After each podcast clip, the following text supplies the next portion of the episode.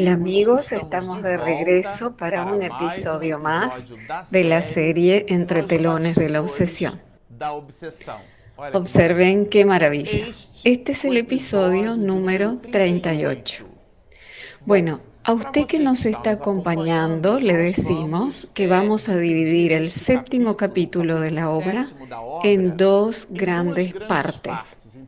Por lo tanto, serán dos episodios en los cuales trataremos este capítulo, que Manuel Filomeno de Miranda lo titula Nuevos Apuntes.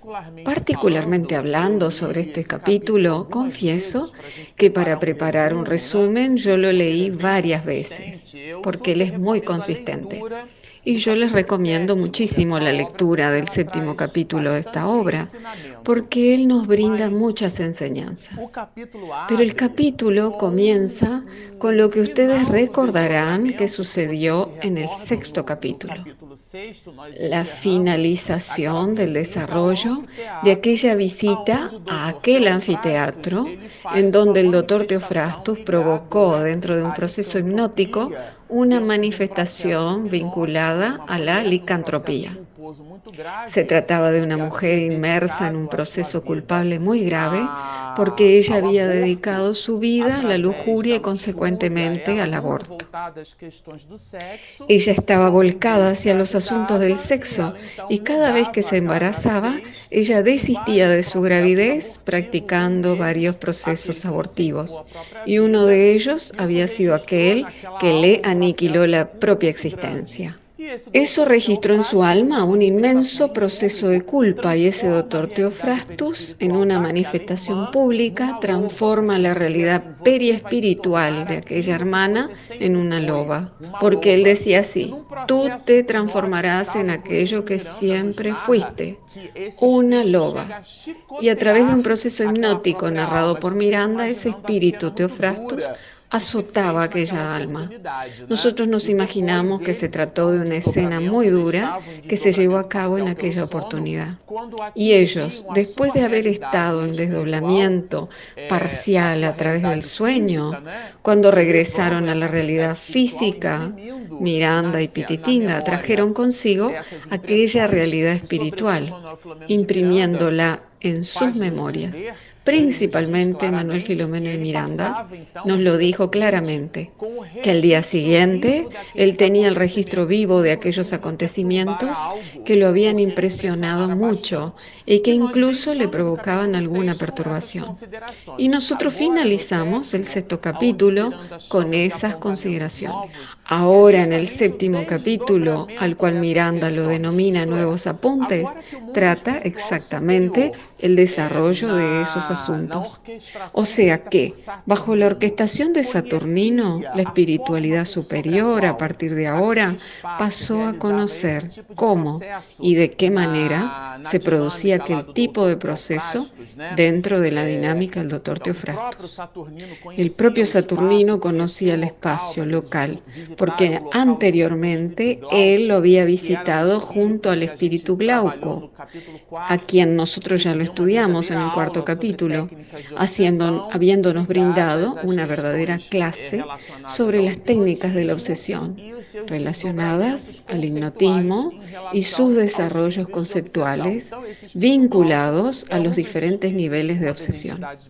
Entonces ese espíritu glauco es una de las entidades bienhechoras que acompañó aquella incursión al anfiteatro. Y ahora Guillermo, en tesis, sintiéndose arrepentido y liberado de aquella obsesión tenaz, y por otro lado, los espíritus comprendiendo las dimensiones de aquella querella y las capacidades del doctor Teofrastus en aquel espacio umbralino denominado anfiteatro. En teoría, la familia Suárez comenzaría una, un periodo de bonanza. Aquel espíritu Guillermo, quien conjuntamente con otros espíritus imprimían sobre Mariana una obsesión tenaz, y recordemos, nosotros comenzamos y consumimos varios episodios hablando sobre ello, para que pudiéramos tener una idea sobre la trama espiritual, sobre los personajes personajes involucrados en ella. Entonces, si usted nos está acompañando desde el primer episodio de la serie, en este momento usted está comprendiendo lo que nosotros estamos comentando aquí. Entonces, Mariana, en teoría, estaría liberada de aquel obsesor. Y así ella podría vivir y encontrarse en una situación espiritual benéfica, sintiéndose mucho mejor. Sin embargo, en el séptimo capítulo, nosotros comprenderemos que no es tal así como las cosas se produjeron. Bueno, el Filomeno de Miranda nos describirá la forma, la manera de cómo Mariana pasó a sentirse ¿Y qué fue lo que le sucedió después de esos procesos de desobsesión? Recordemos lo que nosotros ya lo narramos aquí. Y es que esos procesos de desobsesión poseen, metafóricamente hablando, una gran Y. O sea que poseen actividades en dos grandes brazos. Primero en el plano material, una desobsesión que nos hace percibir que José Pititinga y Manuel Filomeno Miranda, junto a otros espíritus también encarnados en la Unión Espírita Bahiana actual, Federación Espírita de Bahía, del Estado de Bahía, realizaron una reunión de desobsesión en aquel espacio físico, aproximadamente entre las décadas del 30 y del 40 del siglo pasado. Y posteriormente, bajo la orquestación de Saturnino, ellos, en desdoblamiento parcial a través del sueño, hicieron el mismo trabajo junto a Guillermo, pero ahora en el plano espiritual. Ese binomio se transformó en el arrepentimiento de Guillermo. Y después de eso, el propio Saturnino lo convence a Guillermo a participar de la visita y de la reunión de una incursión al anfiteatro. De manera que todo eso producido hasta este momento culmina con una cierta liberación de la familia Suárez. Pero si observamos aquí lo que yo remarqué como un punto muy interesante, miren lo que Miranda nos dice. Al día siguiente de la primera incorporación de Guillermo, la joven, al retornar al hogar, cayó víctima de una fuerte postración. O sea, que el hecho de que el espíritu no estuviese más ligado al obsesado, ese binomio obseso y obsesor, digamos así. La obsesión, que es el producto resultante entre esas dos entidades, ya no se presentaba más. A pesar de ello, Mariana se encontraba postrada. Miranda nos lo describirá. Observen, por lo tanto, la joven amaneció indispuesta y perturbada recordaba crueles pesadillas en las cuales parecía estar siempre perseguida por un despiadado asesino que deseaba matarla.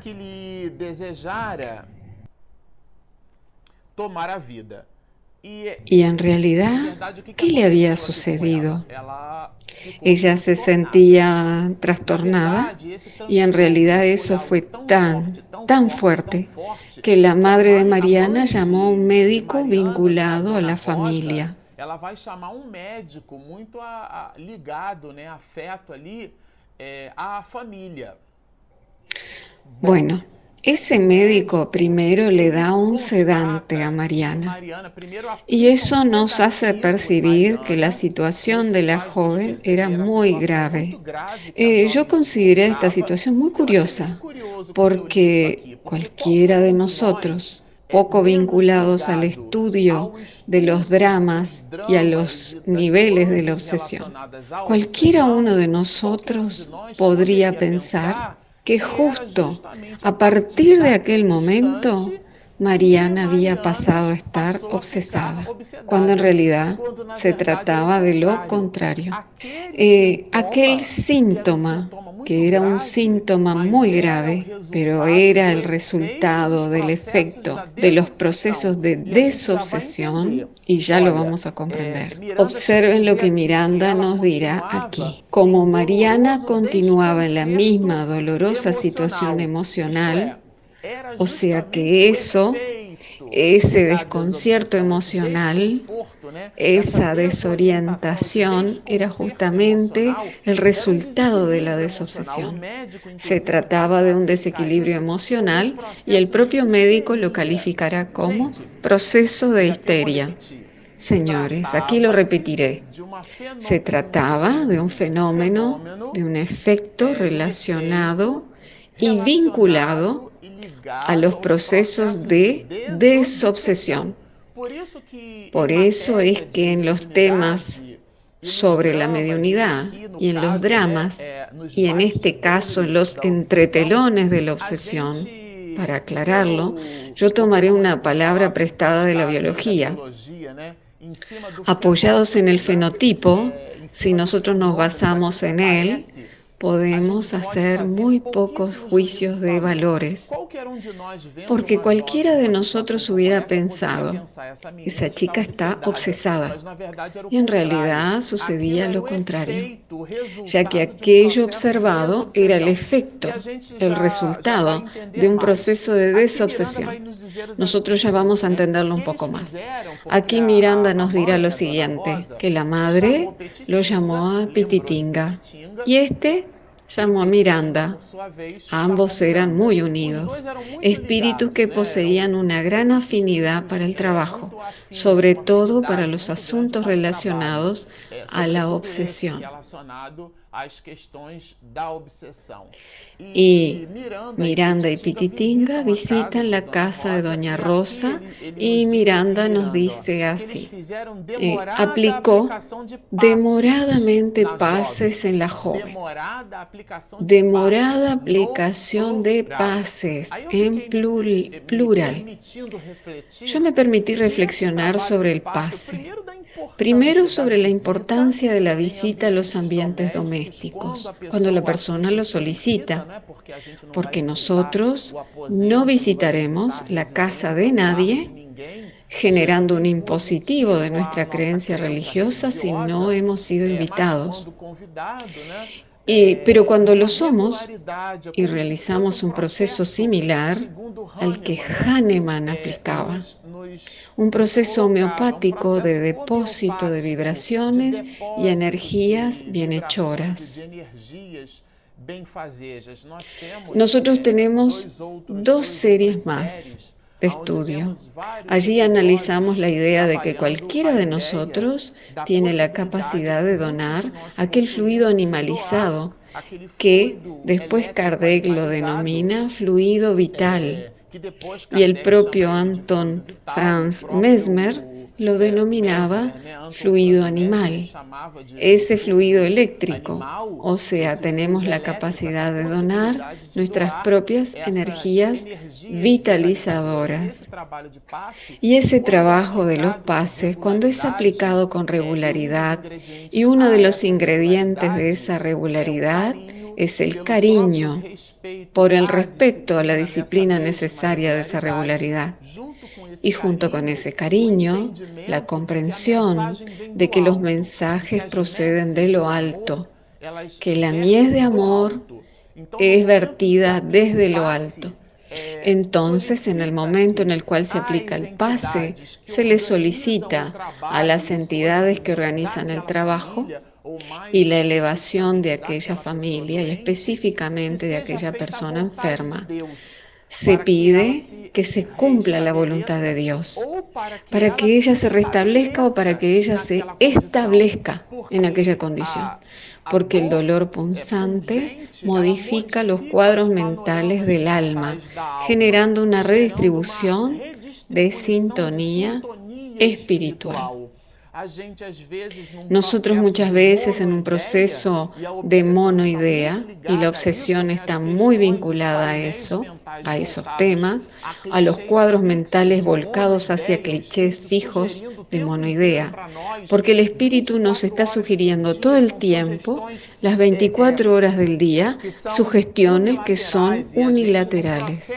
Y nosotros a través de un proceso de sintonía vibratoria, y es importante decirlo, que ningún espíritu nos sugiere absolutamente nada si ellos no encuentran dentro de nosotros el cuadro mental propicio para construir ese cuadro mental dentro de nosotros. Por lo cual es un binomio el cual el espíritu hace la sugestión y nosotros la potenciamos, la alimentamos y la redistribuimos dentro de nosotros. Esa misma sugestión. Pero por H o por B, cuando se presenta el dolor, aquella alma que transita por ese dolor pasa a vibrar en otra franja de frecuencia, aunque no sea la misma franja o faja de frecuencia de aquel dolor. Y eso crea una distonía una especie de entropía de aquel mensaje, rompiéndose así ese proceso de comunicación.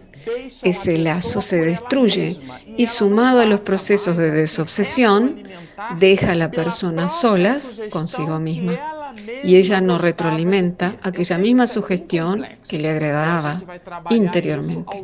Sé que esto es muy complejo y lo iremos estudiando a lo largo de esta obra. Y existe una parte en la cual el espíritu glauco nos brinda más informaciones, más elementos al respecto. Pero si usted viene acompañándonos hasta este momento, sabe que nosotros consumimos varios episodios explicando los mecanismos relacionados con la hipnosis, con la con la desobsesión. ¿Y qué relación tienen los asuntos de la hipnosis dentro de ese proceso de sugestión? Entonces, por H o por B, el dolor se transforma en un instrumento de elevación, de superación del alma. Entonces es importante que nosotros, dentro de aquel proceso, pidamos a Dios la restauración o el sustento para aquella alma, porque siendo Dios soberanamente justo y bueno, alguna cosa dentro de aquel momento sucede que se nos escapa. Y a pesar de que sea muy dura aquella realidad material, nosotros no somos seres materiales, sino espirituales. Entonces el desarrollo espiritual de aquel asunto necesitamos comprenderlo como si se tratara de un remedio muy amargo pero él es aplicado en la proporción directa del auxilio necesario para aquel enfermo. Y nosotros al mismo tiempo tenemos que comprender que el trabajo de pases es una bendición y en primer lugar comprender que el resultado de ese trabajo no es inmediato. A propósito, cierta vez oímos a Divaldo diciéndonos a mi esposa y a mí que la obra del Señor se construye de a, a poco, ladrillo a ladrillo. Entonces nada de arrebatamientos ni de resultados inmediatos, nada de eso. El sembrador salió a sembrar. Nosotros lanzamos la semilla y el florecimiento de esa misma semilla pertenece a Dios. Pero aquí Él continúa y exactamente Miranda nos dará una explicación de que Mariana, después del proceso de desobsesión, se sentía la falta del obsesor. Pásmense, por mucho que esto nos pueda parecer muy escabroso, tres cuartas partes de la sintomatología que presentaba Mariana después del proceso de desobsesión tenía una relación directa con eso. Y Miranda lo escribirá así. Que Mariana, tal como lo verificamos en los trabajos espirituales, eh, Guillermo fue alejado, creando Mariana un condicionamiento psíquico que a pesar de desgastar su organismo, le servía simultáneamente de sustento. Continúo. Liberada de esa constricción perturbadora, o sea, del proceso obsesivo que Guillermo le producía, o sea, liberada de eso, tal como nos fue dado apreciar durante los trabajos de desobsesión. Y nosotros ya leímos varios capítulos estudiando este asunto. Se resiente, o sea que Mariana siente falta de aquello y padece las consecuencias de la carencia de los fluidos pesados. Yo repetiré, se, se resiente y padece las consecuencias de la carencia de los fluidos pesados. Entonces aquí está la explicación. Esa sintomatología que presentaba Mariana era el resultado del alejamiento del obsesor. Cuando yo leí esto pensé, señores, yo no sé nada sobre la obsesión, no sé absolutamente nada. Porque lo repetiré, si yo encontrara un compañero o compañera con ese cuadro, yo diría, esa persona está obsesada, pero eso no es así. Y es importante que ratifiquemos el papel del obsesado en estos temas. ¿De qué manera Mariana influyó favoreciendo su propia vinculación espiritual con Guillermo? Porque ella se retroalimentaba de aquellas sugestiones psíquicas. Y a partir de ahora, sin la sugestión psíquica de Guillermo, ella presentaba síntomas que eran considerados como muy graves. Y Miranda lo profundiza acrecentándolo más. Es como si alguien que, acostumbrado al ambiente de una región de aire viciado, fuese trasladado repentinamente hacia un altiplano donde reina el aire puro, aquel oxígeno delicioso. Eso le produciría una natural sensación de malestar, así como también de asfixia y tortura. Es una especie de periodo de abstinencia del espíritu. Y más adelante nos brindará otras informaciones que corroborarán este análisis. De manera que la aplicación del pase le produjo resultados benéficos pero sobre ese vicio de la sintonía en una faja de frecuencia que ella misma producía, Él nos dirá esto. A fin de que ella aprenda a sintonizar en otras fajas del pensamiento espiritual y moral y contribuir eficazmente a su propia regeneración íntima y a recuperar su salud. Quiere decir que el hecho de que ella se encontrara alejada de su obsesor le permitiría aprender a construir sus propias vibraciones íntimas. Aquí se trata incluso de un proceso de pedagogía personal, ya que ella se nutría de aquellas vibraciones deleterias. Y aquí Miranda nos brindará exactamente la idea de la pantalla mental. El enfermo mental, clasificado bajo cualquier nomenclatura, es un espíritu perseguido por sí mismo. Por ello es que el obsesor no es la figura del demonio, del diablo, que muchas veces simplemente le cambiamos el nombre, pero permanecemos con el mismo paradigma. Eso no es así, porque el enfermo mental, clasificado bajo cualquier nomenclatura, es un espíritu perseguido por sí mismo, fugitivo de las leyes divinas que se refugia en una organización psíquica que no resiste a sus caprichos se desborda en alucinaciones y alcanza la alienación total. Entonces es el propio ser que se cobra a sí mismo debido a que las leyes esculpidas en la conciencia de cada ser humano hará que ella transite por un proceso de remordimiento. Y aquí Miranda nos dirá que esas evocaciones pueden tomar dos aspectos distintos. Remordimiento inconsciente que se manifiesta en forma de autopunición o como recuerdo tormentoso. Aquellos clichés mentales que residen en los pliegues del inconsciente regresan al estado de vigilia del espíritu creando en él un desequilibrio. Aquel que él lo llamó la distonía de la razón y el desequilibrio del discernimiento. Y por último, y no por ello menos importante, él nos dirá así, en el caso de Mariana, lo que mejor se ajusta es la segunda hipótesis. Quiere decir que se trataba del proceso del recuerdo tormentoso, porque en su reencuentro con Guillermo ella recordó su personaje Aldegundes, y ello provocó que ella imprimiera en su estructura viva ese recuerdo tormentoso lo que le causó un conflicto muy grande y todo ese conjunto de sintomatologías muy graves. Entonces nosotros percibiremos aquí a Miranda diciéndonos que el diagnóstico dado por el médico era de crisis histérica. Pero después, en el diálogo que se produjo entre Miranda y Pititinga, este dirá que ese médico, mencionando la crisis histérica, dejando maliciosamente la sospecha de que se trataba de un problema de orden sexual. Y en realidad era así, porque ella en su personaje Aldegundes había buscado el amor de su alma a través de una pasión. Y eso le creó un conflicto interno muy grande. Y el análisis de dicho conflicto será el objetivo de nuestro próximo episodio.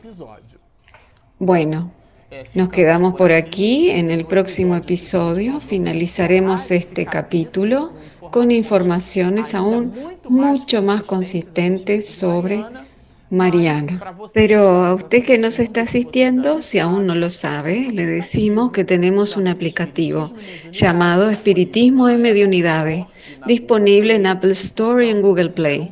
Por lo tanto, si usted aún no lo descargó, hágalo. Nuestro app se llama Espiritismo en Mediunidades. Y este video está disponible en nuestro canal de YouTube, que se llama Marcelucho Oficial.